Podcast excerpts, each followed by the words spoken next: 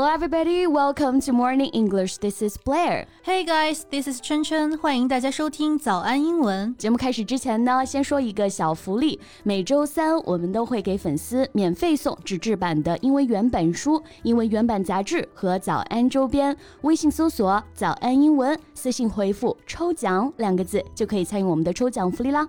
这些奖品都是我们老师为大家精心挑选的，非常适合学习英语的学习材料，而且你花钱也很难买到。坚持读完一本原版书、杂志，或用好我们的周边，你的英语水平一定会再上一个台阶的。快去公众号抽奖吧，祝大家好运！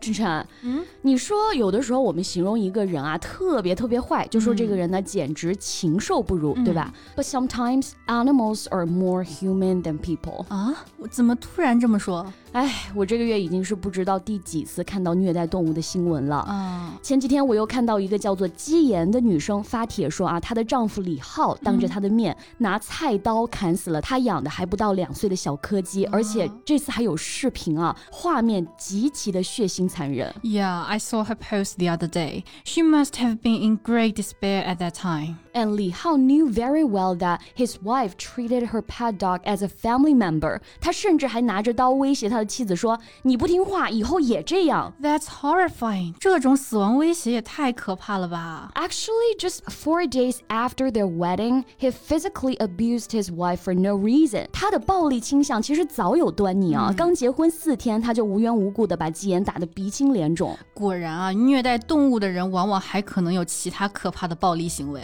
那今天的节目，我们就和大家一起来聊一聊家庭暴力以及和它相关的英文表达吧。嗯，那今天的所有内容呢，我们都给大家整理好了文字版的笔记，欢迎大家到微信搜索“早安英文”，私信回复“笔记”两个字来领取我们的文字版笔记。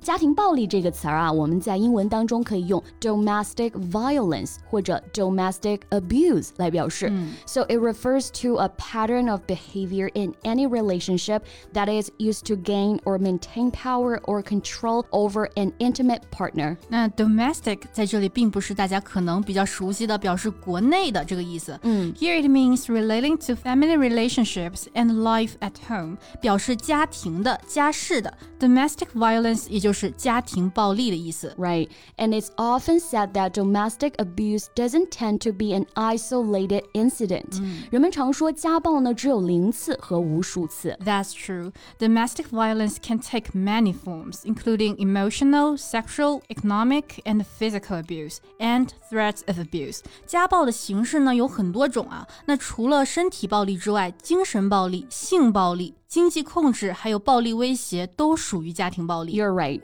So actually, domestic violence is much more common than one may think. Mm. It's reported that one in four women and one in seven men will experience relationship violence in their lives. 没错，那不只是女性，男性也同样可能被家暴。而且家暴不只是不区分性别，it occurs across the world in various cultures and affects people of all economic statuses. Yeah. Yeah, everyone can fall victim to domestic violence with or without knowing it. Right. 无论文化，无论种族，无论贫富，每个人都有可能成为家庭暴力的受害者。有时甚至本人呢还察觉不到。是的，那 victim 就是受害者的意思，and the phrase fall victim to 就是成为什么什么的受害者，受到什么伤害的意思。So it means to be attacked, killed badly affected or destroyed by someone or something. Right. For example, the elderly are more likely to fall victim to financial fraud. 老年人更容易成为金融诈骗的受害者。是，那有受害者呢，就会有加害者。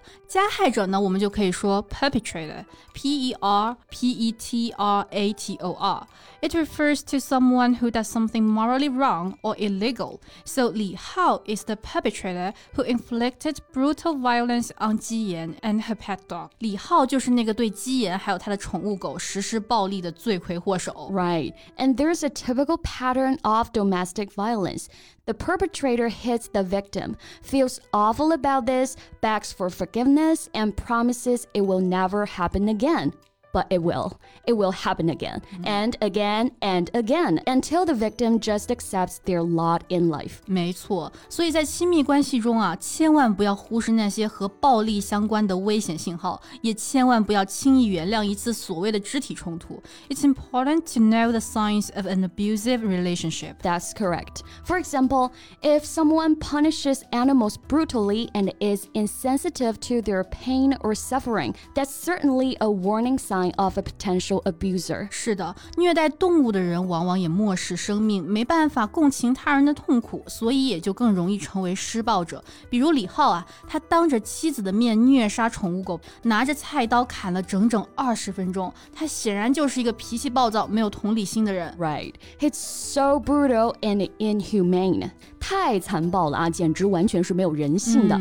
那我们可以用 inhumane 来形容一个人的残忍、没有人性。这个词呢也非常好记，human 啊，我们知道是表示人类嘛，那后面加上一个 e 就变成了形容词 humane，仁爱的。前面再加上一个表示否定的前缀 i n n 啊，就表示没有人性的、残忍的这个意思。 Yeah, so it means extremely cruel and causing unacceptable suffering. For example, brutal treatment against animals is inhumane.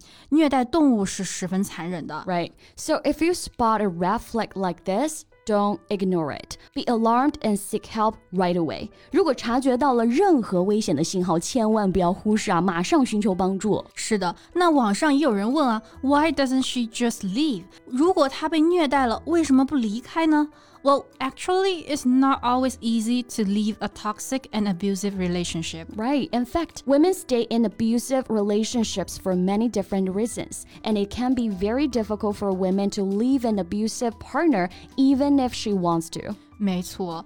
So when a relationship starts, it's all about love and flowers, even the one that ends in abuse. 那恋爱在一开始呢，都是十分甜蜜美好的，谁又会想到眼前这个完美的恋人会在之后拿着菜刀威胁自己呢？Right. Ji Yan also said that everything had been just fine before their wedding, but she didn't expect that one day her husband would assault her and threaten her with a knife. 是的，所以有的时候等到受害者发现的时候，他们可能已经结婚啦，有孩子啦，这个时候就很难说走就走了。 That's true. And we should also notice that poor women tend to be both more vulnerable to abuse and less likely to have the means to leave. Right, so financial independence does matter. 经济独立确实很重要，and abusers may even sabotage their partner's economic mobility to keep them dependent.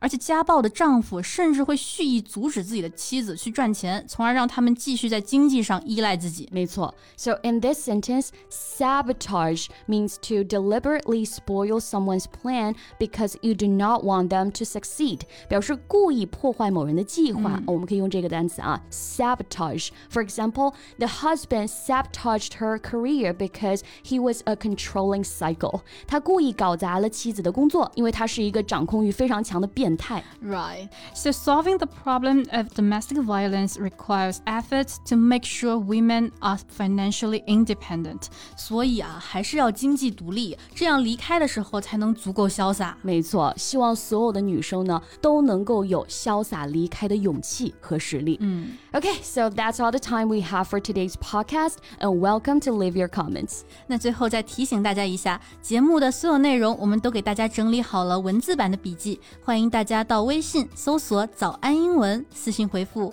笔记”两个字来领取我们的文字版笔记。 So thank you so much for listening. This is Blair. And this is Chen Chen. See you next time. Bye.